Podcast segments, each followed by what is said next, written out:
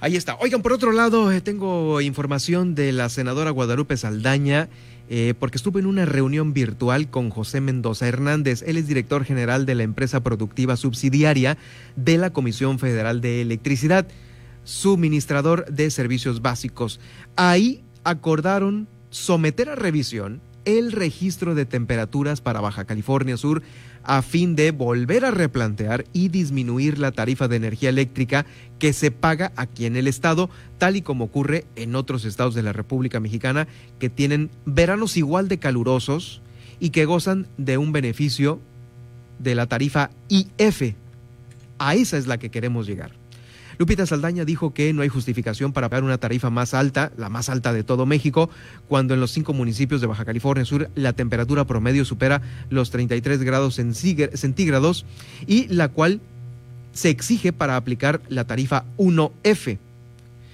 Con la participación también ahí estuvo el subgerente de la eh, comercial de la División de Comisión Federal de Electricidad, Juan Criollo Echeverría, el director de planeación de la comisión, Rubén Cuevas, eh, reconoció como imprecisa. Vaya, vaya, pues, escuche usted esto ya.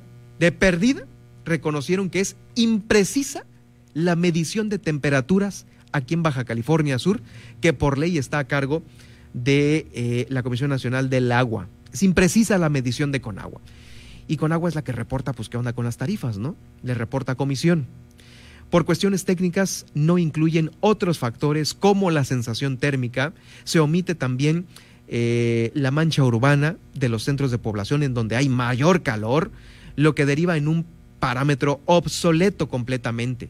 Esto lo dice una funcionario de Comisión Federal de Electricidad. Es imprecisa la medición que nos está pasando con agua para que Comisión Federal eh, no pueda otorgar una tarifa más barata, o sea, la 1F a Baja California Sur.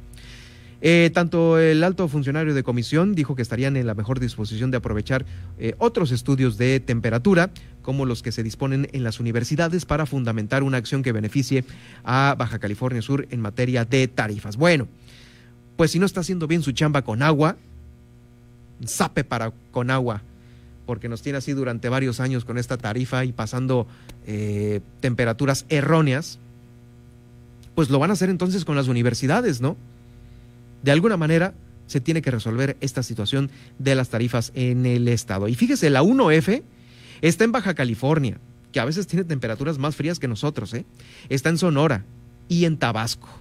Así nada más se lo pongo. Bueno, vamos.